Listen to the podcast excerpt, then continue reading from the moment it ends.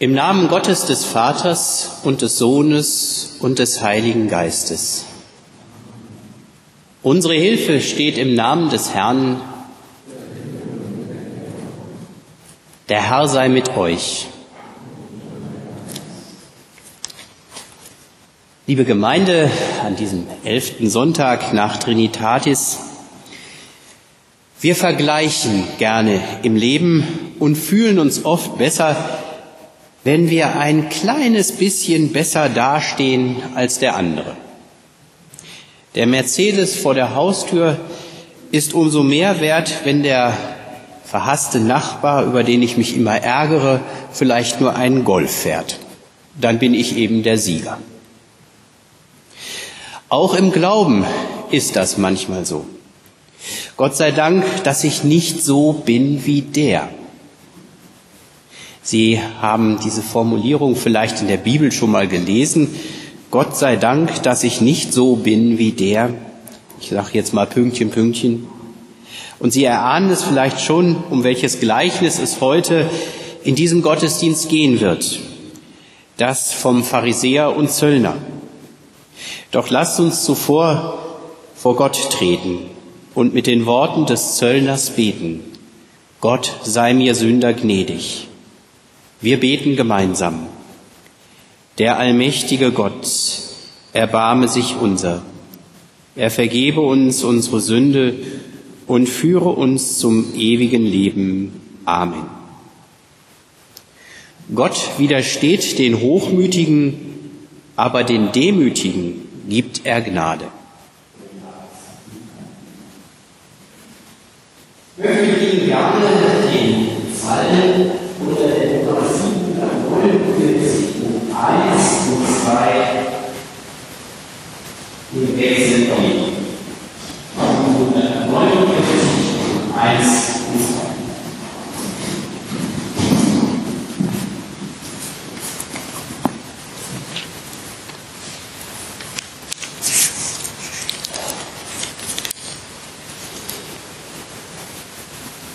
Wir machen es so, dass ich beginne und Sie mir mit dem Eingerückten antworten.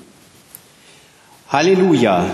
Lobet ihr Knechte des Herrn, lobet den Namen des Herrn.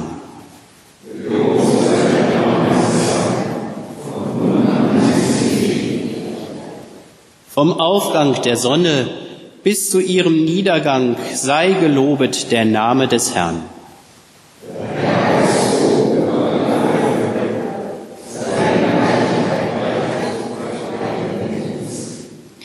Wer ist wie der Herr, unser Gott, im Himmel und auf Erden?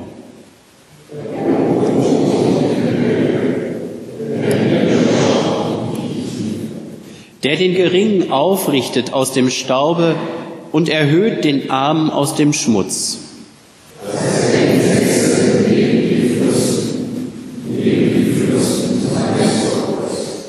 Der die Unfruchtbare im Hause zu Ehren bringt dass sie eine fröhliche Kindermutter wird. Halleluja.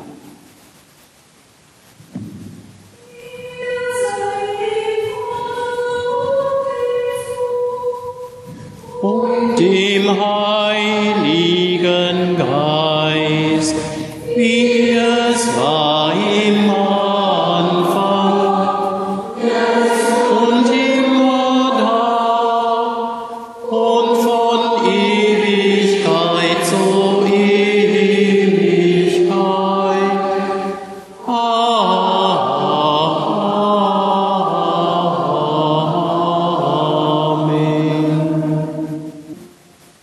Lasst uns mit den Worten Dietrich Bonhoeffers beten. Gott, zu dir rufe ich in der Frühe des Tages. Hilf mir beten und meine Gedanken sammeln zu dir. Ich kann es nicht allein. In mir ist es finster, aber bei dir ist das Licht. Ich bin einsam, aber du verlässt mich nicht. Ich bin kleinmütig, aber bei dir ist der Friede. In mir ist Bitterkeit, aber bei dir ist Geduld. Ich verstehe deine Wege nicht, aber du weißt den Weg für mich. Amen. Die Epistel kommt jetzt.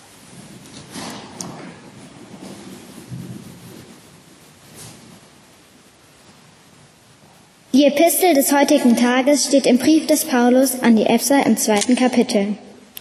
Gott, der reich ist an Barmherzigkeit, hat in seiner großen Liebe, mit der uns, er uns geliebt hat, auch uns, die wir tot waren in den Sünden, mit Christus lebendig gemacht. Aus Gnade seid ihr selig geworden, und er hat uns mit auferweckt und mit eingesetzt in den Himmel in Jesus, in Christus Jesus damit er in uns mit eingesetzt im Himmel, Entschuldigung, damit er in den kommenden Zeiten erzeige den überschwänglichen in Richtung Reichtum seiner Gnade durch seine Güte gegen uns in Christus Jesus. Denn aus Gnade seid ihr selig geworden, durch Glaube und, da, und das nicht aus euch. Gottes Gabe ist es nicht aus Werken, damit sich nicht jemand rühmte, denn wir sind sein, denn wir sind sein Werk geschaffen in Christus Jesus zu guten Werken, die Gott zuvor bereitet hat, dass wir darin wandeln sollen.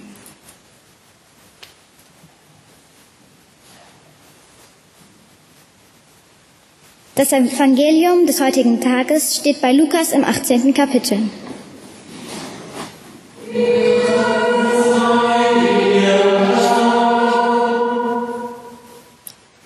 Jesus sagt zu einigen, die sich anmaßen, fromm zu sein und verachteten die anderen.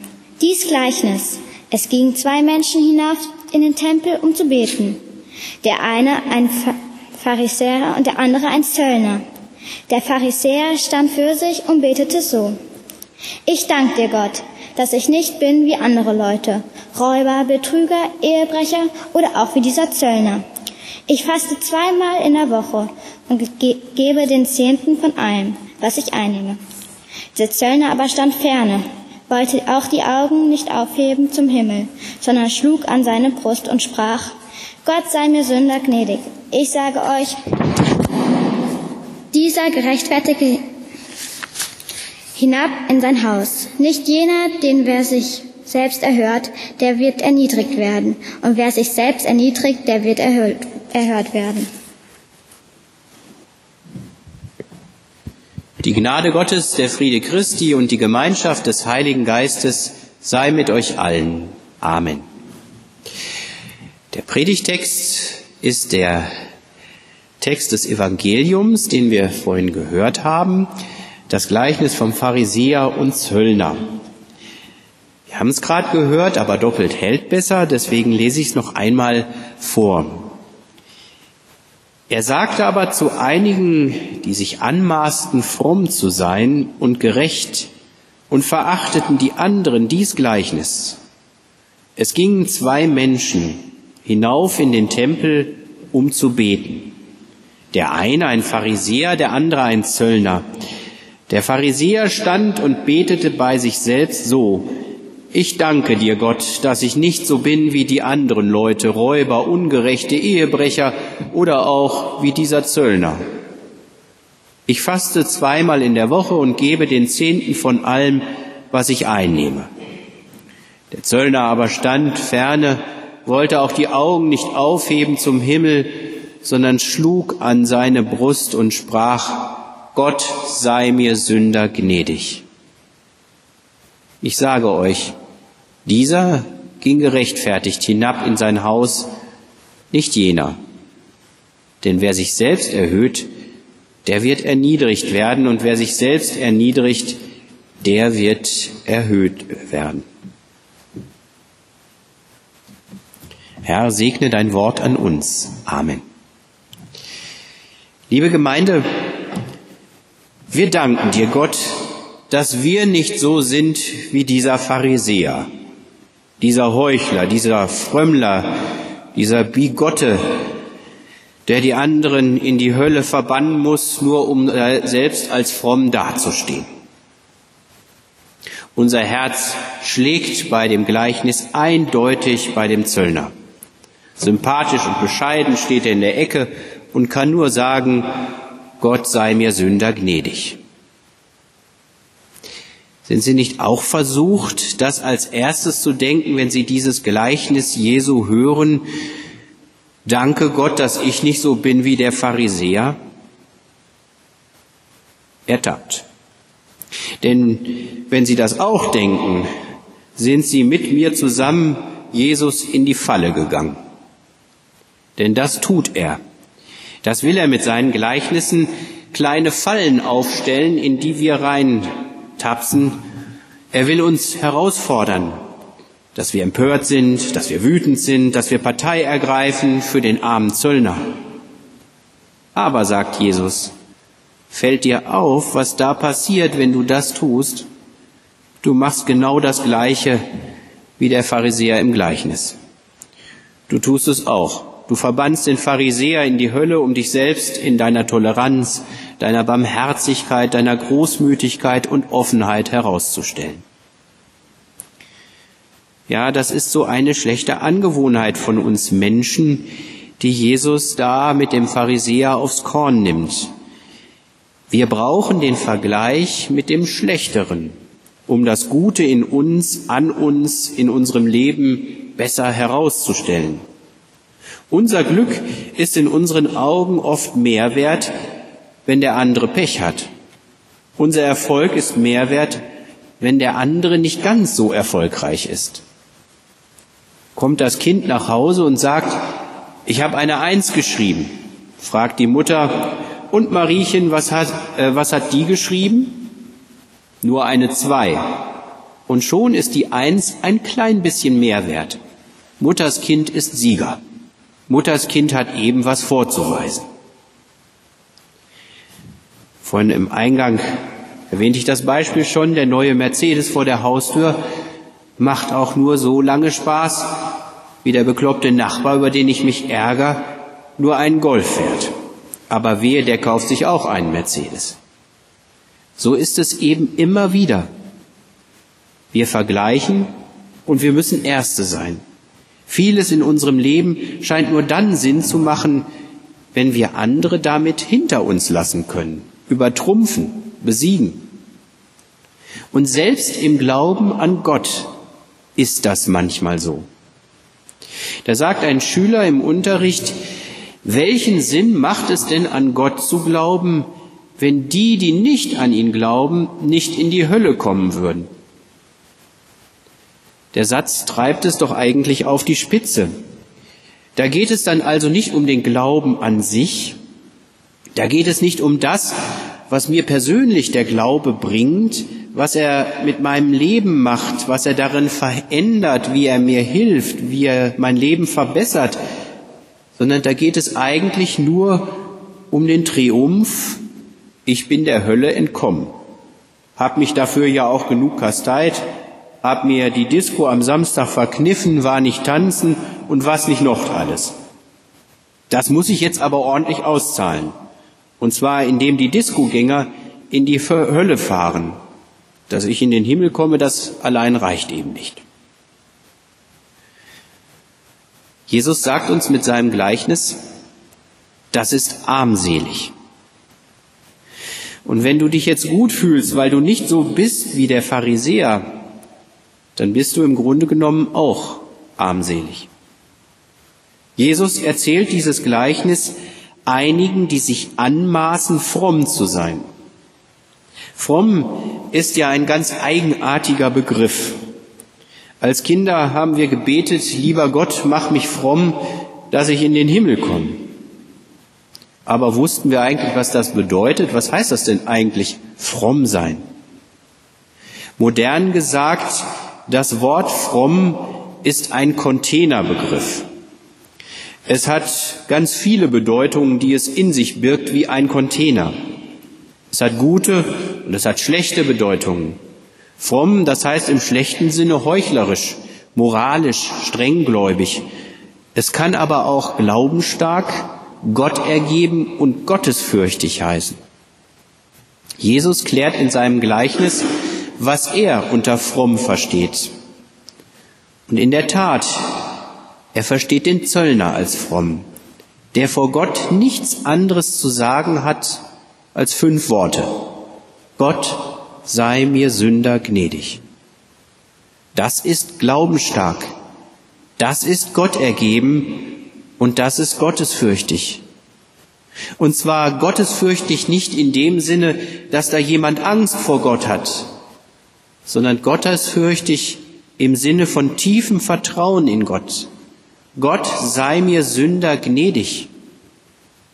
Wer nur noch das vor Gott zu sagen hat, der wirft sich Gott tief in die Arme hinein, voller Vertrauen und Zuversicht. Und das erinnert mich an das Gebet Dietrich Bonhoeffers, das wir im Eingang des Gottesdienstes gesprochen haben.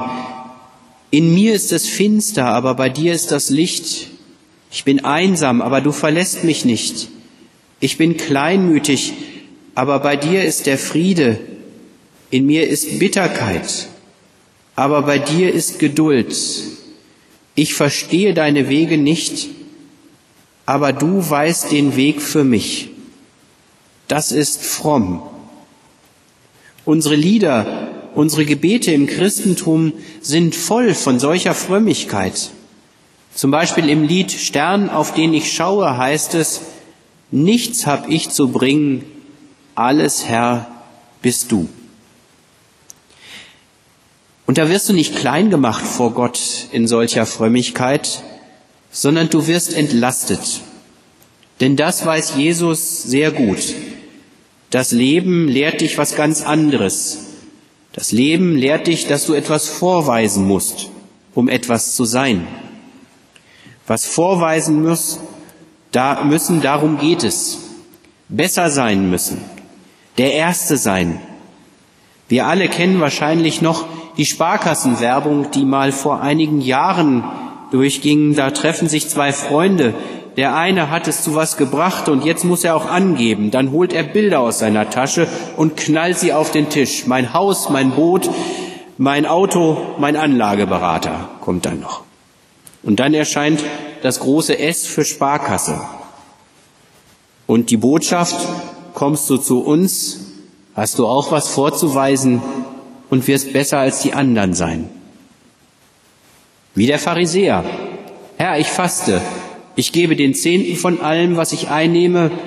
Ja, Gott, ich habe auch etwas vor dir vorzuweisen.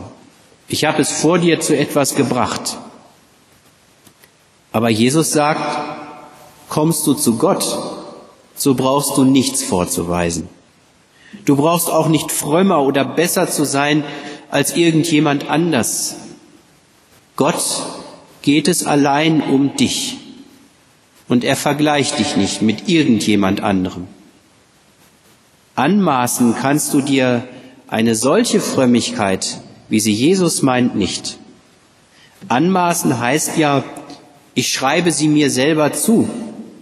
Im Duden steht negativ, die Kühnheit oder Frechheit besitzen, sich selbst so zu bezeichnen. Fromm sein in Jesu Sinne ist keine Eigenschaft, die ich mir antrainieren könnte. So wie zielstrebig, ehrgeizig und so weiter. Fromm sein in Jesu Sinne ist eine Haltung, die wir jeden Tag von neuem einüben müssen. Und wenn wir uns freuen, dass wir doch besser sind als der Pharisäer, dann haben wir schon alle Frömmigkeit verloren. Frömmigkeit als Haltung in Jesu Sinne kennt nur diese fünf simplen Worte. Und wir können sie nur Tag für Tag wiederholen. Gott sei mir Sünder gnädig. Und dann steht da im Bibeltext so schön, du sagst sie, und wenn du sie gesagt hast, gehst du vor Gott gerechtfertigt davon. Amen.